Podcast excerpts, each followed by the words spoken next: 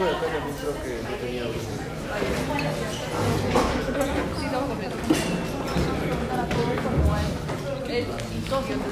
no, el, que estaba acá sentado en la esquina, él también. Y que duró, uno los pero sí se sienta lo que vaya a dar. Yo no voy a hacer mi trabajo.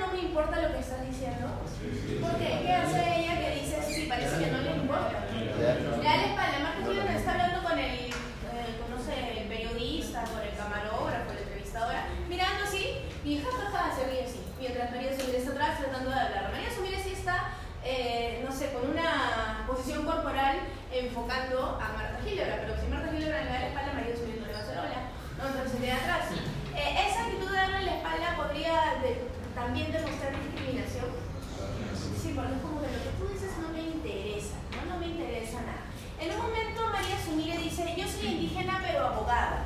¿Eso qué significa? ¿Te llama la atención esa frase de alguna manera?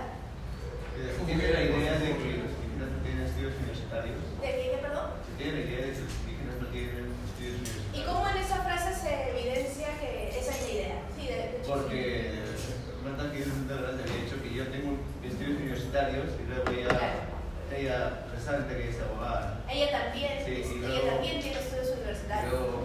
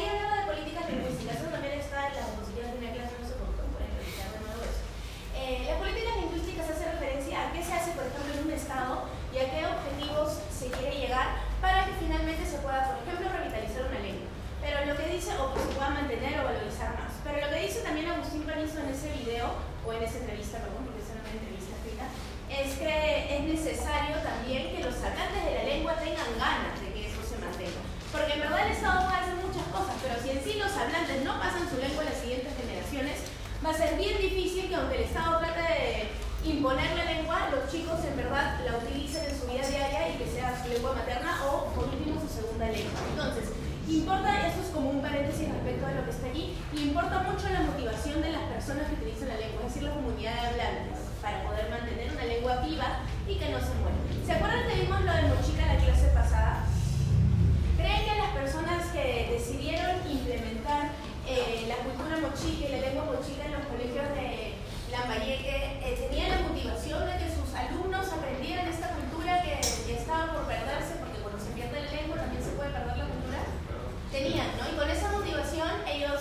armaron un plan curricular que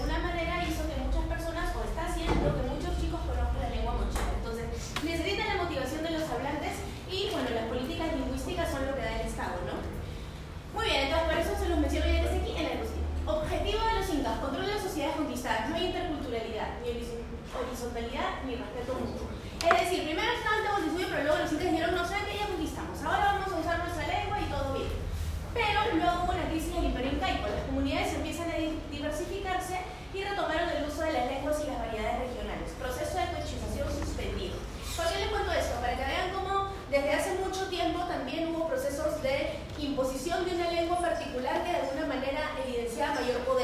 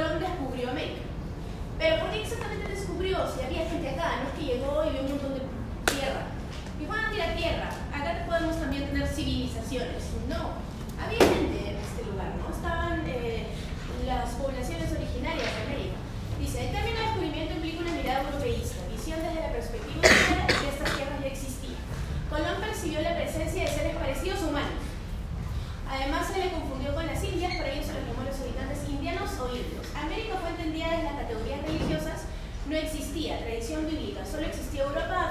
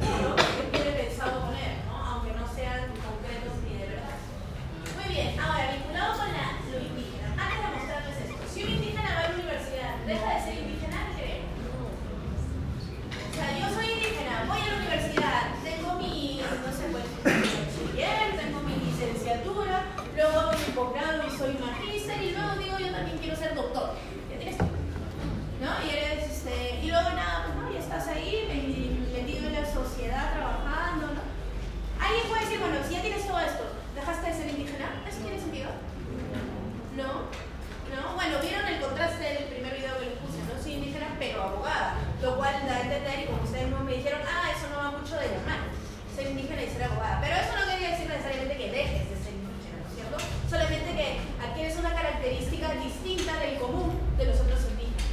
Entonces, sí, claro, si inicialmente nosotros creíamos, no, no tiene absolutamente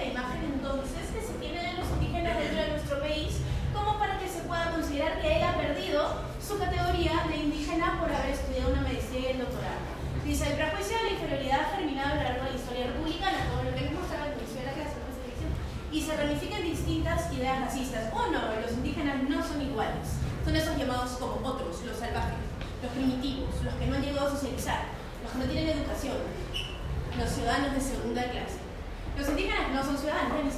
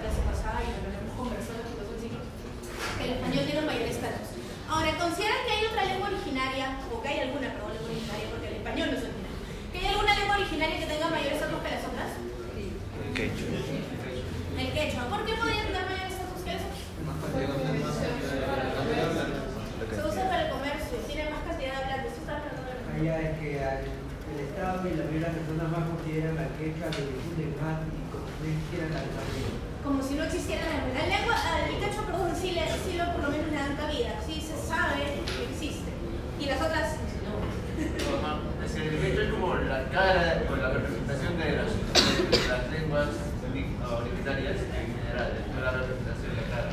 Claro, es como que la, hay lenguas originarias, sí, por ejemplo, el quechua. El quechua siempre está, e incluso en nuestro curso hemos trabajado más el quechua porque es el que más se habla, en general, más se ha discutido, más se ha salido al respecto. Y no es, digamos, gratuito eso, porque tiene 3.300, 3 millones 300 mil,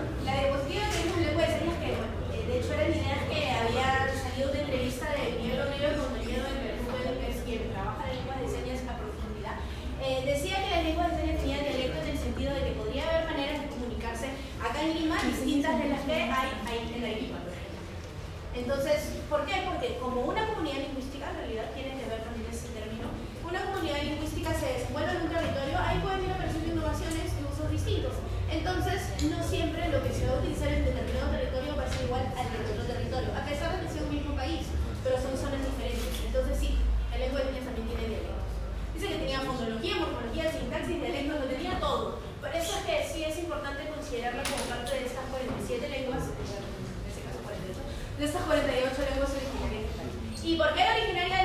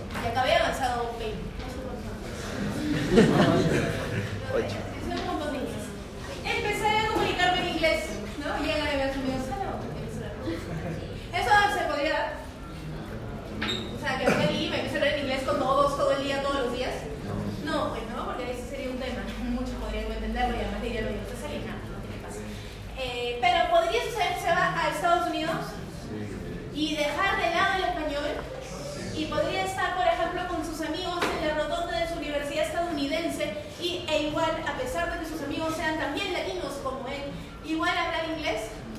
Porque si los son latinos y también tienen como lengua meterme en el español, ¿qué pasó? Porque si no, pero tú eres... Pero... Para nosotros.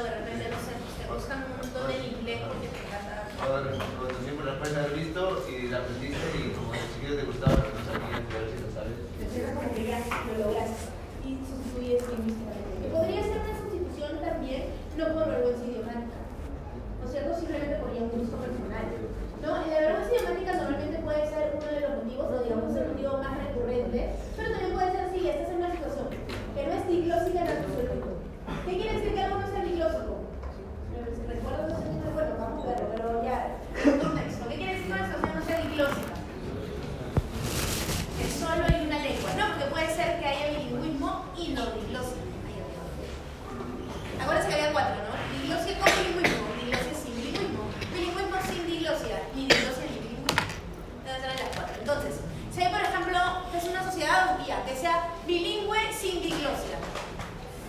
Ahí, si por ejemplo optas por utilizar una lengua, ¿podría ser por una cuestión subjetiva?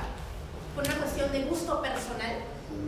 Sí, si estás en una situación bilingüe, sin diglosia, y tienes las dos lenguas, también las manejas las dos. Y en las dos, eh, o perdón, las dos pueden ser utilizadas en cualquier contexto. Contextos académicos, contextos laborales y contextos que te de la gana. Entonces, si es así y las dos son vistas como bien, y no hay ninguna que sea vista como inferior ni como lengua mayoritaria, ahí sí podría darse el caso de que tú decidas una porque te gusta más, te gusta más como suena. Es mi favorita, la utilizaré. Ahí cuando no hay diglosia tiene sentido, ¿no es cierto? Pero generalmente cuando hay diglosia hay una presión social. Ahí hay un poquito de diferencia. Ahí sí se te das cuenta de que la solución lingüística puede estar influenciada por la sociedad y por, en verdad, la imagen que se tiene de ambas lenguas. ¿No? Y si la relación que se tiene de los hablantes de esas lenguas con el, es decir, si te escuchas alguien hablar esa lengua y dices, ah, esta persona no conoce la educación, chao, ¿ya? Entonces ahí, ¿qué haces? Tratas de sustituir la lengua. Pero si estás en una situación no diglósica, te puedes enfocar totalmente en tus gustos personales.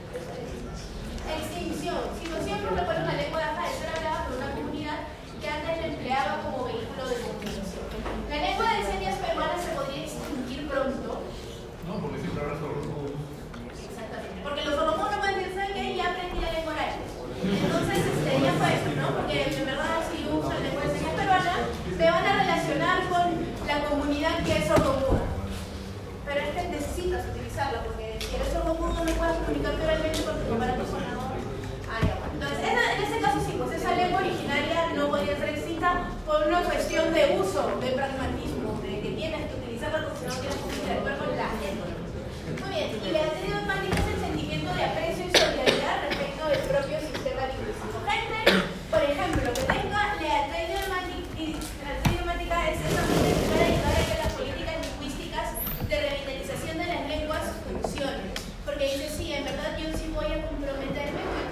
lengua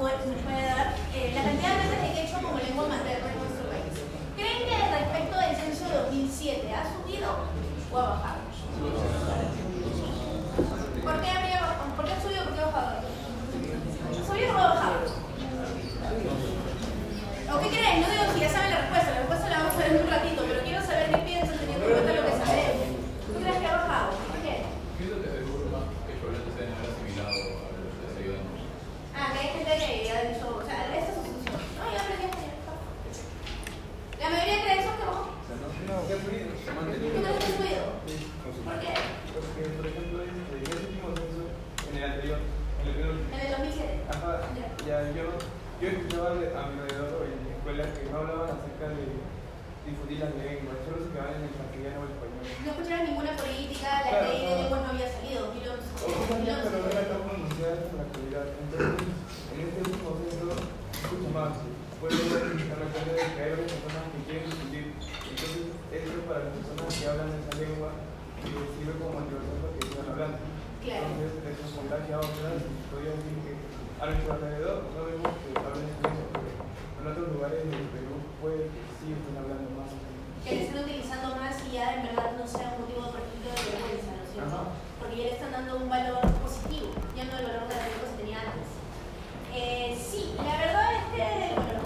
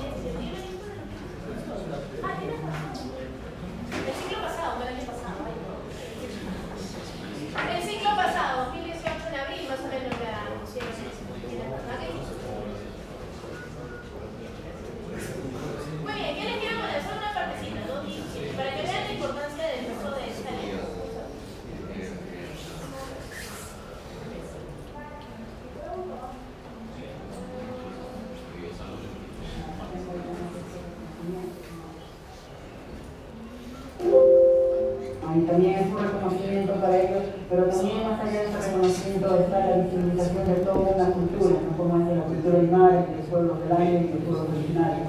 Bueno, a partir de eso que tú mencionas, yo siguiente pregunta. Estamos en una vorágine de películas eh, en lenguas originarias que están teniendo muchísima fuerza hoy por hoy en el cine, en el cine peruano.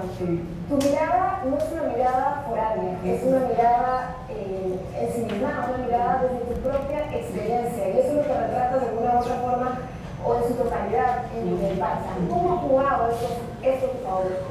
Eh, sobre todo es un compromiso personal que tengo conmigo mismo, pero a la vez también es un compromiso con, de donde yo vengo, con mi, con mi cultura sobre todo, también este, darse una mirada hacia el pasado y decir de dónde estoy y hacia dónde voy. Entonces, desde ese punto de vista era un compromiso, digamos, por un lado artístico, pero a la vez también profesional porque soy comunicador.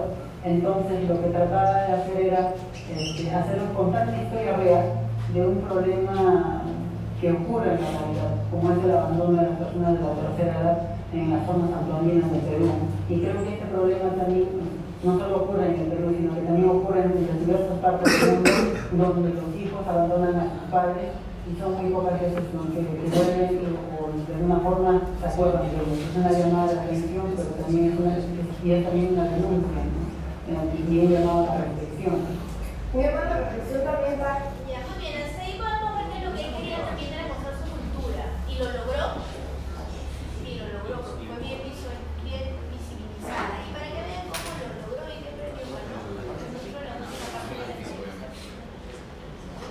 Yo lo puedo poner con que uno también conoce, donde uno también puede explorar. ¿no? Y siempre quisiera que mis películas estuvieran ligadas con una responsabilidad cultural y social. Una responsabilidad que da también de la mano con estas brechas que no deberían existir, lo comentabas tú, y un poco de tu opinión al respecto sobre el cine regional, el cine de Lima, porque es una manera de hacer una distinción de un cine peruano único, ¿no? Es complicadísimo hablar en nuestro medio y es extraño porque solo en Perú existe eso de, creo que solo en Perú existe eso de que eh, cine regiones y, y el otro término que de alguna forma también que me incomoda es el cine del interior del país. A veces siempre digo, como si Lima a veces fuera el exterior, entonces no, completamente equivocado. Y lo puedo comprobar porque cuando estuvimos en el Festival de Guadalajara, y siempre decía, ¿quién ganó? Perú. ¿Cuántos premios? Tres. Somos al final uno solo. Y yo quisiera hacer muy llamado a la sociedad que solamente nos denominamos peruanos y no estemos con esto de las regiones y tampoco en el interior del país. Bueno, Oscar, pero esta reflexión tan importante y Le quería mostrar esto último porque pueden ver que había hay división hasta para los premios dentro de nuestro país y él no está de acuerdo y en otros países no se da. ¿no? Él, como pueden ver, obtuvo tres premios en el Festival de Guadalajara. Pues creo que por eso es que pensaba que era previa a la película. Lo deben de haber hecho en 2017, pero aquí lo mencionaba en 2018. Entonces, él eh, está, digamos, llamando un poco la atención por el hecho de que haya cine del interior y cine de Lima. Porque eso que evidencia esta distinción de cines que muestra de nuestra sociedad. O sea, que llamen por un lado el cine del interior y por otro lado el cine de Lima. Que no es evidencia que hay altas, que hay diferentes clases, que hay una distinción marcada entre la capital, la cultura hegemónica y las otras culturas. La diversidad cultural en el país existe sí, pero la cultura hegemónica es distinta, es superior, eso es lo que se cree. Él llama la atención a eso y además le llama la atención a él personalmente el hecho de que esta distinción solamente se dé en nuestro país y que en realidad en otros países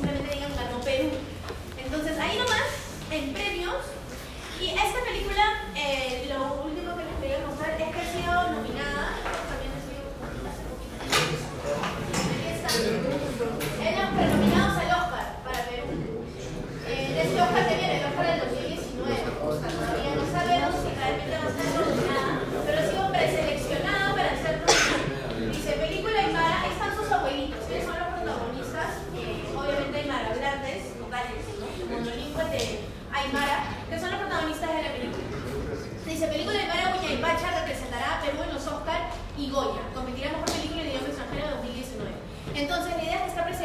para